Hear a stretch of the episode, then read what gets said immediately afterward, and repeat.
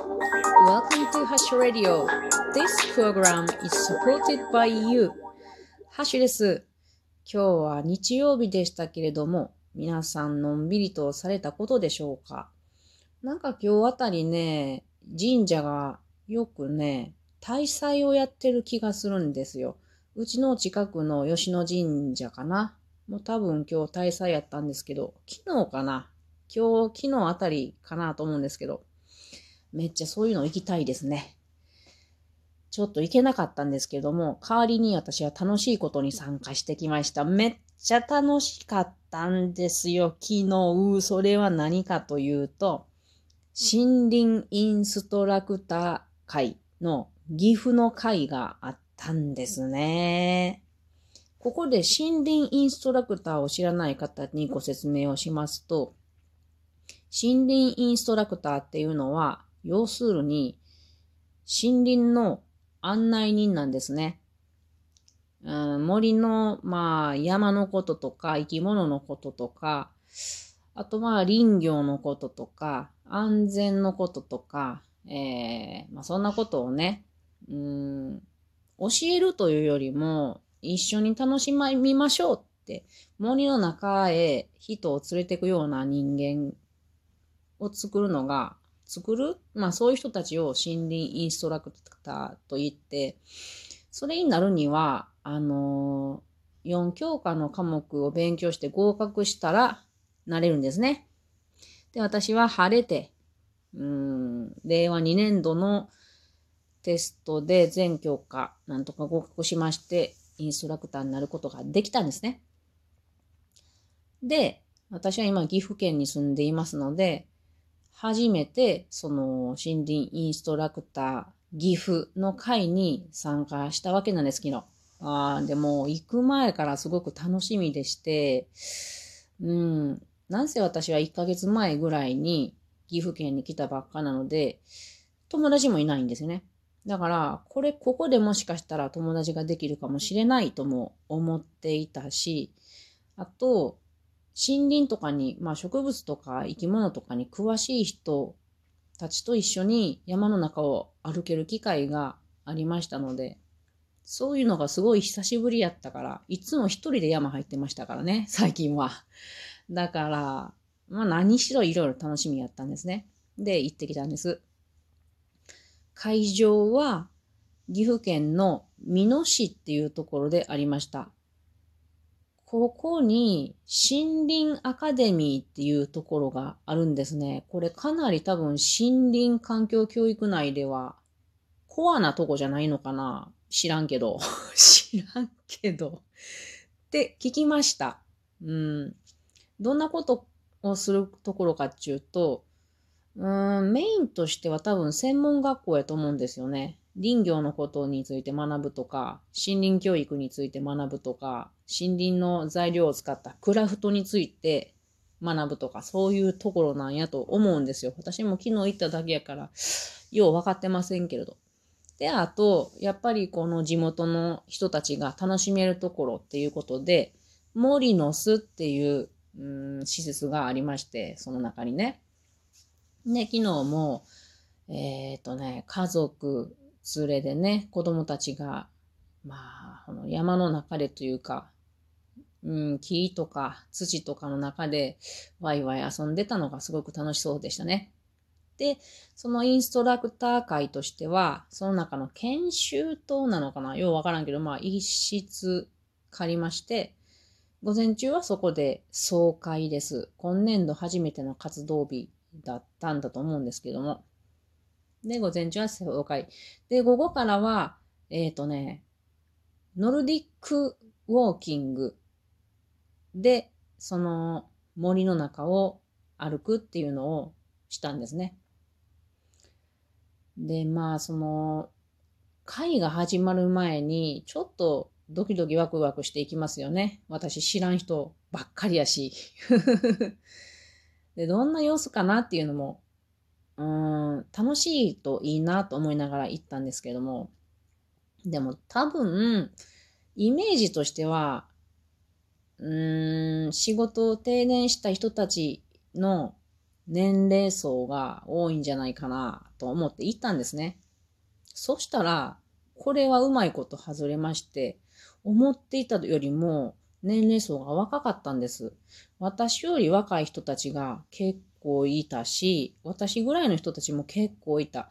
だいたい20人ぐらい集まったんですけれども、若い人が多いなって思いました。なんか嬉しかったですね。別に年いった人だけやと寂しいとかいうわけでもないんやけれども、やっぱり近い年齢の人がいると、なんかこう、嬉しいもんですね。で、女性、男性半々ぐらいやったかなと思います。で、まず、総会の時に自己紹介しますよね。みんなそれぞれ知らないから。そうしたら、岐阜県も南北、東西、広いわけですよ。まあまあ。北って言うたら、飛騨高山ですよね。これってもう富山県と接してるとこやし。うーん。私は岐阜市なので、かなり南の方ですよね。で、あちこちから、えー、集まっていらっしゃってました。で、自己紹介っていうのは、チャンスなんですよね。自分をアピールする。なので、私はとりあえず大切なことを伝えなければいけないと思って、まず、山のことを一緒に学べる友達を作りたいですっていうことと、あと、うん自分の家からまあまあ近いところで森林整備をしたいですっていうことを言って、えー、ご存知の方はどうぞおかお声かけくださいっていうメッセージを言いました。これはかなり成功しました。で、総会をしているうちにちょっと気づいたことがありました。うんとね、まあ今年どんなことをこのインストラクター会で岐阜のやっていくかっていうことを考えていらっしゃったんですけれど、その中で見えてきたものがありました。岐阜県っていうのは、日本海の地域も向いているんやなっていうことに気づいたんですよね。私は三重県で育ったから、東海3県っていうイメージがあります。岐阜県、愛知県、三重県っていう。だから東海っていう一括りに思ってたんですけれども、そして私は三重県やから太平洋向いてますよね。で、愛知にも住んだことがありますから、愛知も私が住んだのは太平洋向きやから、太平洋向いてるっていうイメージやったんですよ。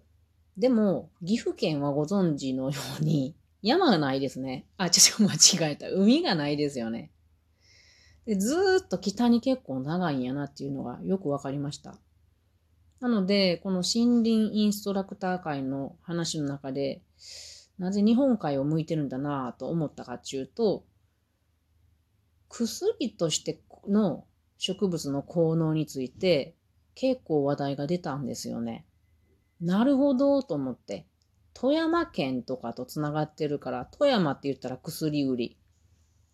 で、あと、よもぎの、うん、葉っぱの裏から、あのお灸？もぐさ？もぐさっていうのはよもぎの葉っぱの裏に生える、確か茎を集めたのがもぐさになると思うんですけど、それで有名なのは岐阜県にある伊吹山。だから、岐阜県に来た時に薬科大学があるっていうのを知りましたが、ああ、なるほどなっていうふうに腑が、腑に落ちました。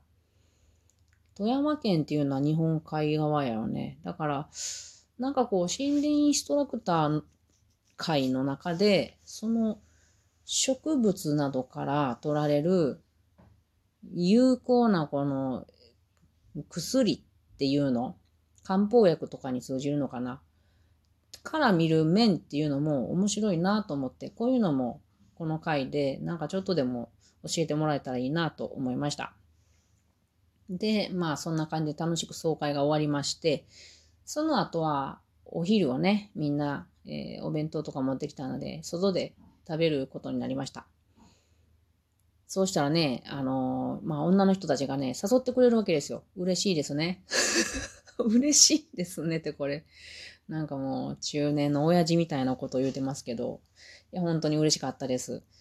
てなんかいろいろ話をするのは本当に楽しいね。だって岐阜に来て話せる人って夫しかいないですからね、私。